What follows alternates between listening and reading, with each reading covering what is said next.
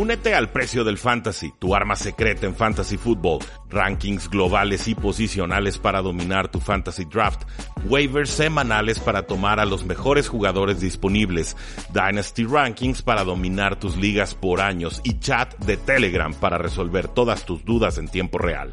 Visita stam.store diagonal precio NFL o da clic al link en este episodio para suscribirte.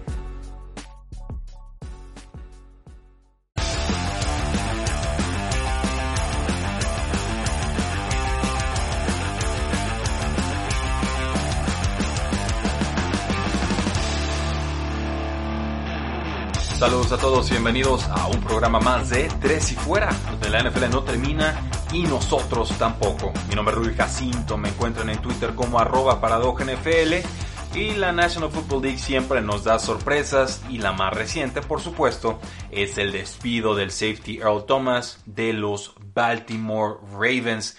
Normalmente estas notas las guardo para el programa del sábado, tenemos 50 minutos para comentarlos ahí, pero cuando sucede algo tan importante en un equipo contendiente para el Super Bowl, con una figura que seguramente entrará al Salón de la Fama a su primera oportunidad, tenemos que comentarlo de inmediato. Lo que sucedió con el safety Earl Thomas fue triste, fue lamentable, fue impredecible, por lo menos para aficionados que estábamos observando desde lo lejos, con video del incidente, la agresión que cometió en el campo, pero parece que no fue una sorpresa para sus compañeros quienes cada vez más estaban cansados de la actitud, la parsimonía, quizás la falta de interés del el safety Earl Thomas desde que había llegado a los Baltimore Ravens.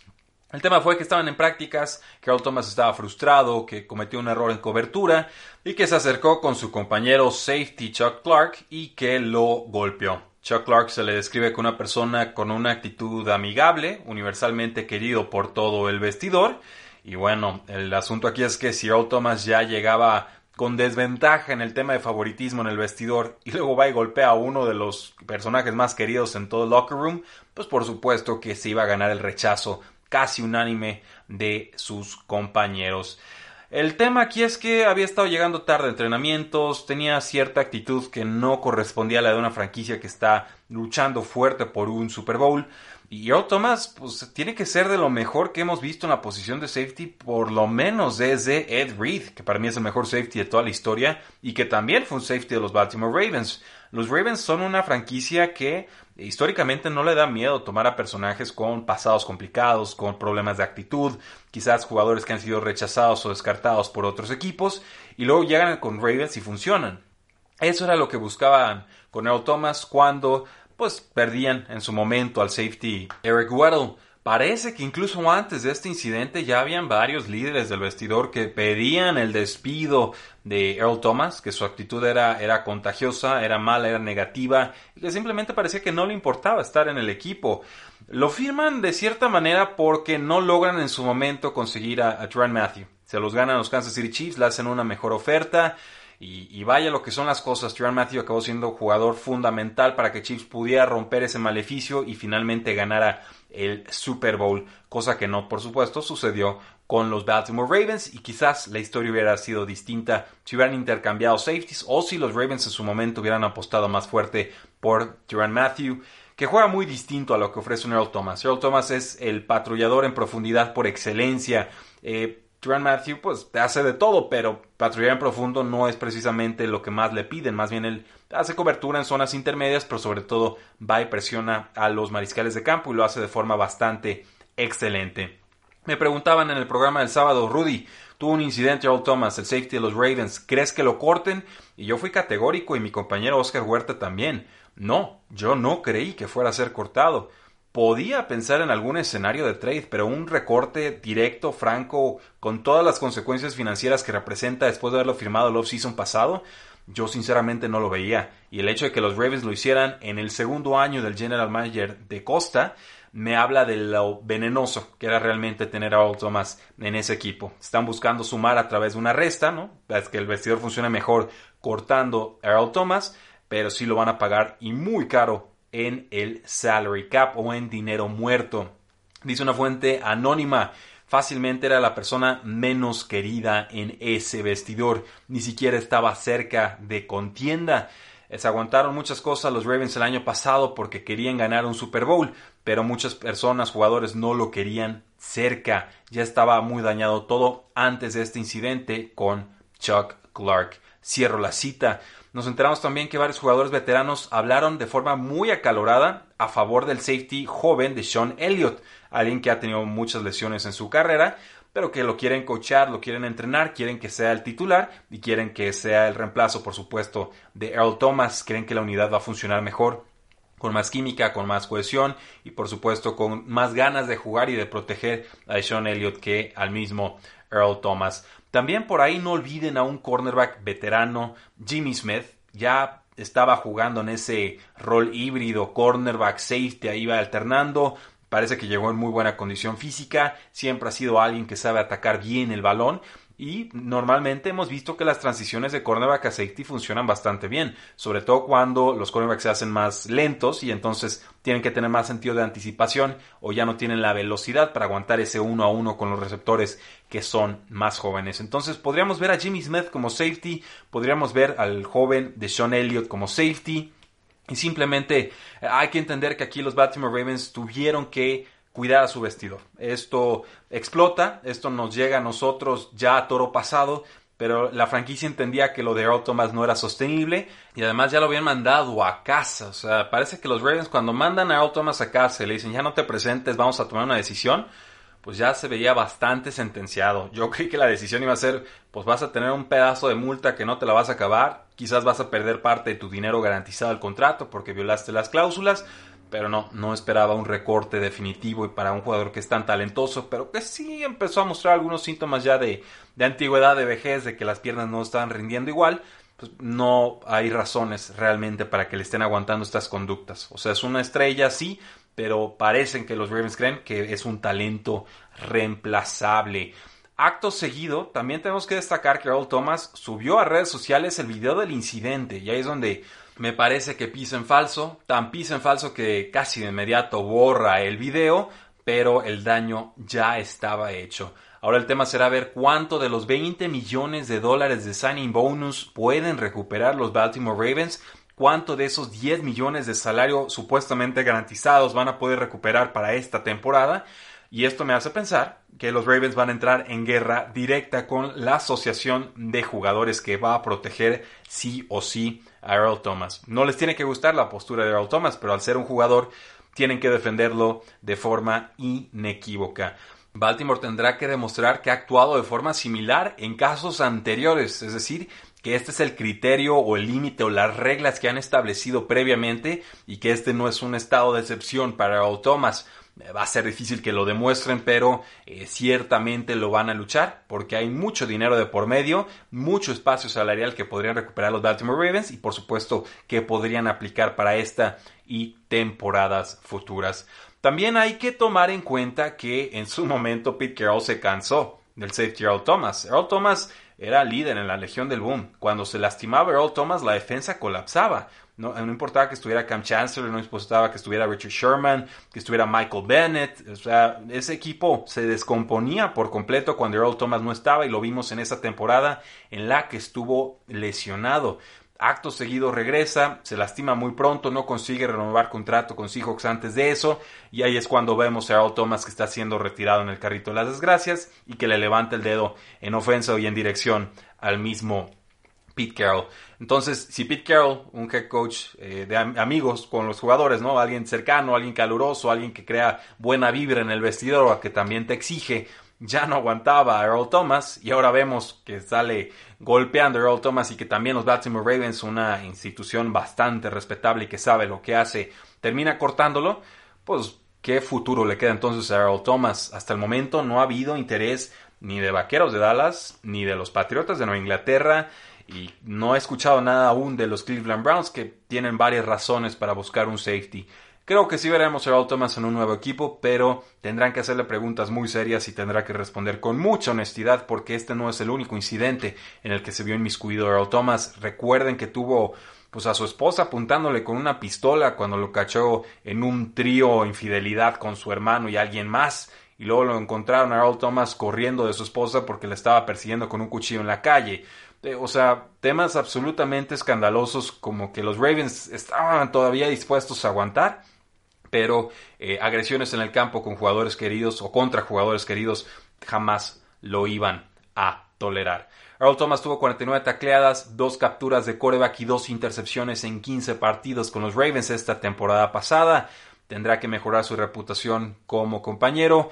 Y nos dice Richard Sherman, el cornerback ahora de los San Francisco 49ers. Es muy triste como sucedió todo para alguien a quien quiero como si fuera mi hermano, nos dijo a través de un tweet el domingo pasado. Solo sepan que cuando Earl Thomas regrese al emparrillado lo hará tratando de demostrar un punto, que aún es uno de los mejores en la liga y espero que tenga la oportunidad de demostrarlo de nuevo. Así que Richard Sherman pone las manos al fuego por su compañero de prácticamente una década con los Seattle Seahawks. Veremos qué le depara el futuro a Earl Thomas, pero hasta el momento no han sonado los teléfonos. Quienes han tenido problemas en la posición de safety estos días son los Cleveland Browns y es que el free safety novato Grant Delpit, este jugador superestrella de LSU, se lastimó, fue retirado en el carrito de las desgracias y se temía que fuera una ruptura del tendón de Aquiles. Finalmente así se confirmó después de una resonancia magnética y entonces tenemos el peor pronóstico posible. Cleveland pierde a su contratación estrella en este draft y los Browns tendrán un hueco enorme que llenar junto al safety Carl Joseph, quien también es ciertamente proclive a lesiones, por eso no está con los entonces Oakland Raiders y ahora Las Vegas Raiders. ¿Podrían estar interesados en Earl Thomas?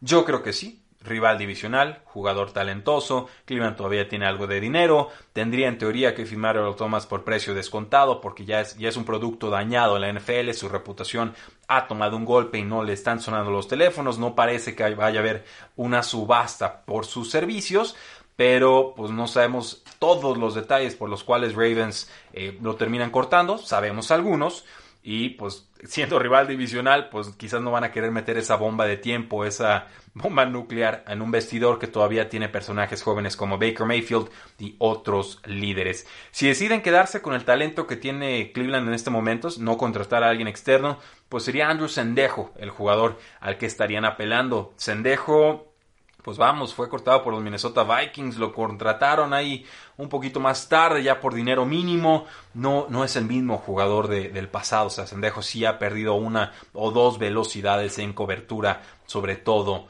de pase. Eh, un tema tristísimo, o sea, está a punto de cumplir 22 años, esperaba ya estuviera al 100% para jugar en la NFL, y bueno, pick número 44 global, el safety número 3 en este draft, puede jugar muchas posiciones, Del pues ahora podía ayudar en protección de pase, te puede ayudar en contra el juego terrestre y tendrá que debutar hasta el 2021. Vaya durísimo golpe para la defensa de los Cleveland Browns que en nuestra previa de youtube.com diagonal 3 y fuera mencionamos, creemos que el, el, hype de la temporada pasada quizás se pueda realizar en este 2020, que ahora sí puedan cumplir con las expectativas, pero con bajas tan sensibles como esta será muy complicado. Y en otras noticias de safety, solo para redondear el episodio del día de hoy, los Cardinals firmaron al safety Kentrell Bryce, exjugador de los Packers, a un contrato de un año. Los Cardinals siguen buscando ayuda en la secundaria después de que se les lastimó el cornerback Robert Alford. Sí, ya consiguieron a Kirkpatrick, un cornerback que tiene experiencia con el coach defensivo del equipo, pero ciertamente Kentrell Bryce llega como pieza profunda, como un jugador de rol y como alguien que tendrá que ganarse el puesto en equipos especiales para llegar a ese roster final de 53 jugadores. Con los New York Jets nos dice Manish Mehta del New York Daily News que el head coach Adam Gates quería vender, cambiar al safety Marcus May antes del inicio de la temporada anterior. Nos dicen que Gates fue convencido de quedarse con el safety May, pero que el general manager Joe Douglas había estado escuchando ofertas por este jugador de que ahora tiene 27 años, que entra a su último año de contrato de novato y que no parece estar en los planes a largo plazo del equipo, ya que primero habían extendido a Jamal Adams, luego tomaron al safety Ashton Davis y luego vendieron a Jamal Adams y todavía no lo han renovado a Marcus May. Pro Football Focus lo calificó como el safety número 25 la temporada pasada, o sea, un jugador bastante sólido, tiene cuatro intercepciones en su carrera y además dos fumbles forzados junto a una captura de coreback compartida. O sea, es un jugador que te cumple, pero no esperes producción extraordinaria y quizás los Jets busquen mejorar ese puesto la próxima temporada. Con los Texans esto pasó hace rato, pero lo comento, dejaron ir al safety Gibson, y eh, bueno, era un contrato de 3 años y 22 millones de dólares el que había firmado en el offseason pasado. Tuvo 14 titularidades, se fractura la espalda baja, termina en reserva de lesionados durante los playoffs, pero es un jugador con, mucha veteranía, 104 titularidades en la NFL, 23 intercepciones a su nombre, a punto de cumplir 30 eh, años, quizás ya los cumplió en agosto y terminó como un jugador mal calificado por Pro Football Focus, 71 de 87 safeties calificados. Los Texans tienen a Justin Reed, tienen ese puesto bien cubierto y en el otro lado tendrán que confiar en Jalen Watkins o en Eric Murray para ganarse el puesto de titular. Ahora, con los Osos ellos lo firman a Tashawn Gibson por un año, un acto seguido después de que lo cortaron los Texans, una semana después.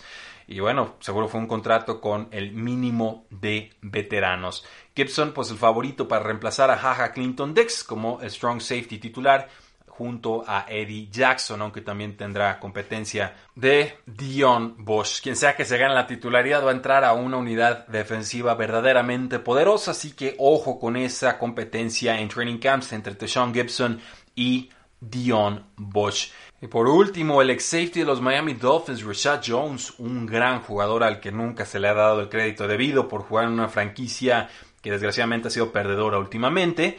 Eh, tiene que someterse a una cirugía de cuello, pero no ha podido hacerlo por la pandemia de COVID-19. Tiene 32 años, no va a poder pasar las pruebas físicas, por supuesto, y esto podría deletrear el final de su carrera. Dos veces Pro Bowler, ha tenido 10 temporadas en la NFL después de haber sido tomado en la quinta ronda por los Dolphins, uno de los mejores safeties hasta hace muy poquito.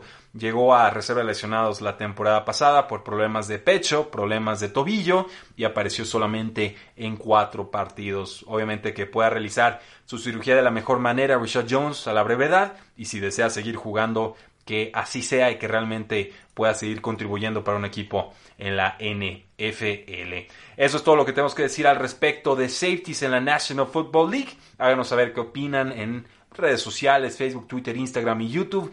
¿Qué opinan del tema de Earl Thomas? ¿Qué opinan de la lesión de Grant Delpit? ¿Qué opinan de estos safeties que están o no están en equipos de la NFL?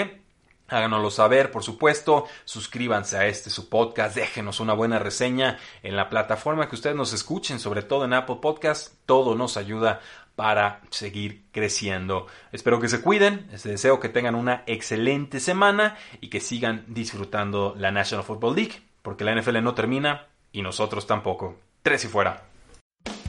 Hola, soy Rudy Jacinto, creador de Tres y Fuera. Si te gustó el programa de hoy, suscríbete a este y otros podcasts de la familia Tres y Fuera. Tres y fuera NFL, Tres y fuera fútbol, Tres y fuera de tu equipo favorito y claro, el canal de Tres y fuera YouTube con videos todos los días. Porque si tu equipo existe, Tres y fuera lo cubre.